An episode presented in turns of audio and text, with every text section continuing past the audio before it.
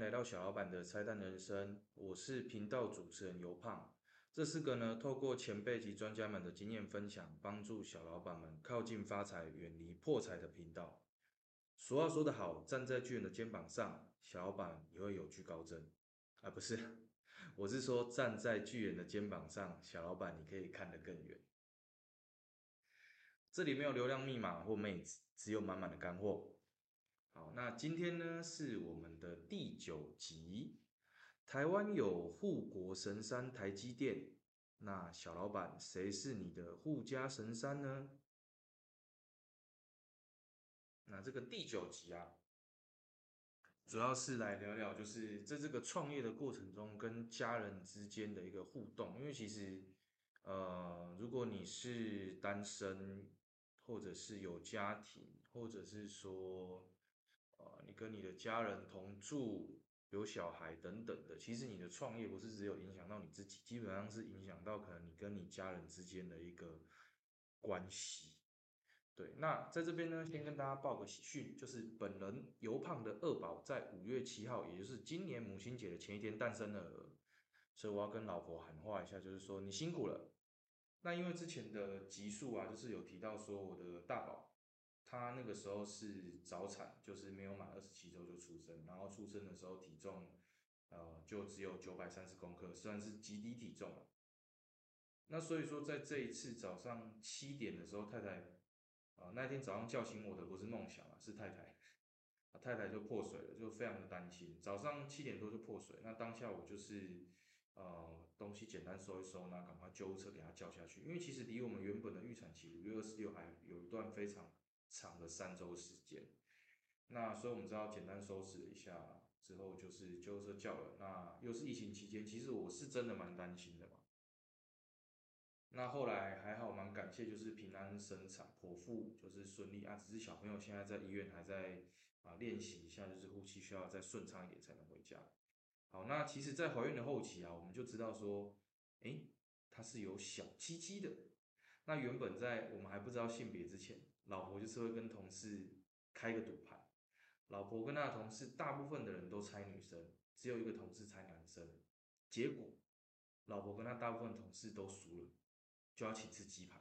所以那一天，那位赢的同事看来是吃了很多鸡排。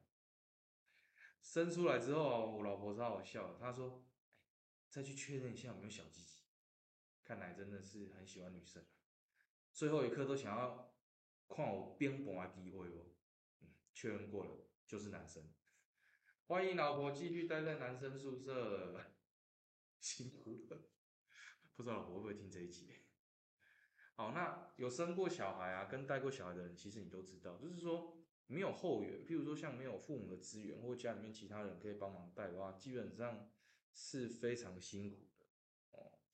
那如果你有生小孩，你没有父母的资源，你又在创业的小老板们。我只想问一句，不知道你们还活着吗？好，如果活着的话，一定要给自己一个鼓励。你小孩你生出来了，你要喂奶、拍嗝、洗澡、哄他睡觉啊，陪他玩等等。然后你三不五时又需要啊，可能来一点狮吼功，才能镇压住局面。那在这个创业的。前期基本上你是没日没夜的在工作啊，那相信大家一定会碰到说你正在跑客户啊，或者是服务客户的时候，突然就来一通电话，说哎小朋友身体不舒服，可能需要去学校带他去医院，或者是去诊所看诊。那在这边呢，我要非常感谢我的太太，因为我太太她是我创业过程中的重要推手，那我也要。因为像刚刚啊提到这个生病的状况，就是几乎都是，呃，我也有带孩子去回诊，但是说真的次数其实没那么多，都是太太在帮忙。那有时候甚至也是要感谢好朋友啦，真的，因为有我记得有两三次吧，我跟我太太真的都抽不出时间，然后就请朋友去帮忙接小孩。那有在托婴中心或托儿所，呃。上学过的小朋友的话，大家都知道，就是他们会确认身份，我们要打电话去，然后说，哎，这是谁谁谁谁的朋友啊，然后他要接哪一个小孩这样子。好，所以我蛮感谢我的朋友。好，那再来就是说，像创业这个路上啊，这不顺利啊，心情阿涨的时候啊，那家里面如果没有人帮你 hold 住的话，说真的，真的家庭会崩盘。那我讲这句话不是说小板们你自己不用 hold 住啊，你有时候可能很累，但你回家还是要记得做家事哦，洗碗啊，洗衣服。我自己是蛮喜欢洗碗的，我都把洗碗跟洗衣服当成一种修行，对一个思考反省自己的时间。然后通常这个思考反省太久的时候，我的老婆就会提醒我说，不要洗太久，不然修行会变成休息，修行变成休息。好，那我觉得在这个创业的过程中，就是小老板必须要跟自己的配偶。取得一个非常神奇的平衡，这也是我一直在学习的。我觉得真的非常不容易，因为，嗯，几乎都是可能配偶要很大部分的来支援你。我自己的观察是这样，几乎都是这样。而且我太太她还在工作，她是职场妈妈，对，所以真的是厉害，就麻烦她了。然后还有一个是，就针对孩子的部分，我虽然有工作很忙，但是我回家我还是会抱抱孩子。我觉得孩子让我有了除了有一个父亲的身份以外，就是让我心里面的感觉非常不一样。每天都会看到孩子说，嗯，不知道他明天会怎么样呢？啊，可能明天一样让我生气。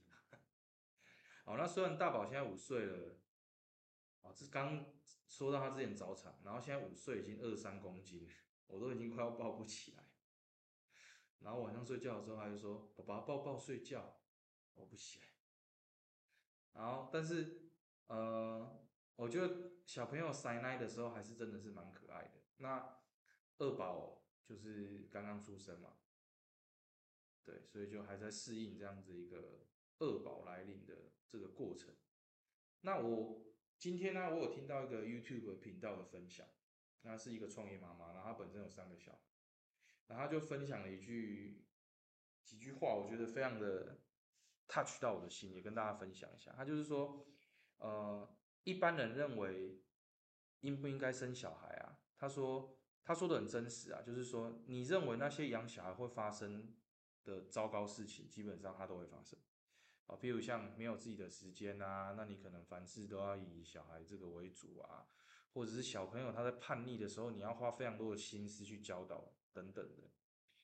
但他最后讲了一句，我觉得蛮有趣味的，其实我自己是蛮感动。他就说，养小孩的过程就是痛苦会过去，但是美好会留下。痛苦会过去，但是美好会留下，好像是这样哦。就我在等着美好留下。有啦，一直都有在留下，好，所以蛮感动的。好，那再来就是在你创业的时候啊，谁在你的家庭中或者是生活上、精神上支持你的，请各位小老板们一定要善待感恩啊，因为这位可能是你的配偶，或者是你的父母，可能也可能是你的兄弟姐妹，或者是其他支持你的人。讲白了，就是如果没有他，根本就不可能有你的事业啊。你自己的事业就是不可能嘛，因为你需要家庭啊，跟你自己的一个平衡啊，等等的。好，OK，那最后的部分呢，跟大家分享一个最近跟朋友发起的一个挑战。那我的朋友呢，他也是一个 Podcaster，他说有时候在教育小朋友的过程哦，自己很容易走心，要是就生气了这样子，但其实没什么事情。所以他在上礼拜啊，在这个礼拜。他就发起了一个跟家里的小孩进行不走心运动，那来看看，我现在也参加了这个不走心运动，那来看看我可不可以坚持到下一次的 podcast 更新。那发起这个运动呢，是我的朋友，那他的 podcast 频道呢是听故事学英文，Sandy 彩玉老师，所以家中如果有小朋友想要听故事学英文的话，可以去听听他的频道哦。那过几天呢，也可以留言问问我看我走心了吗？好，所以祝大家也好好身为父母的人也来尝试这个不走心运动啊。那本集呢，两个重点，第一个，在你创业的时候，谁在你家庭中及生活上支持你，请小老板们一定要善待感恩。第二点，决定跟家里的小孩进行不走心运动，来看看我可不可以坚持到下一次的 podcast podcast 更新。好，那最后呢，我再次邀请，不管你是个人工作室、独资公司、夜市摆摊或其他行业的小老板们，如果你愿意跟我聊聊你的创业故事，也让大家认识你的话，可以跟我联络，我们约个时间来聊一下。在未来呢，我会邀请更多创业的前辈们来跟我们分享他的创业故事，然后让准备创业或正在创业卡关的人，可以来听听前辈的一些想法，看能不能让我们提升一些成功的机会，啊，减少减少失误嘛。那话说，我们还是持续在征求我们第五集的节奏大师哦，小礼物在等你。好，那。各位听众，我们今天就到这边啦，谢谢大家，拜拜，我们下次见喽。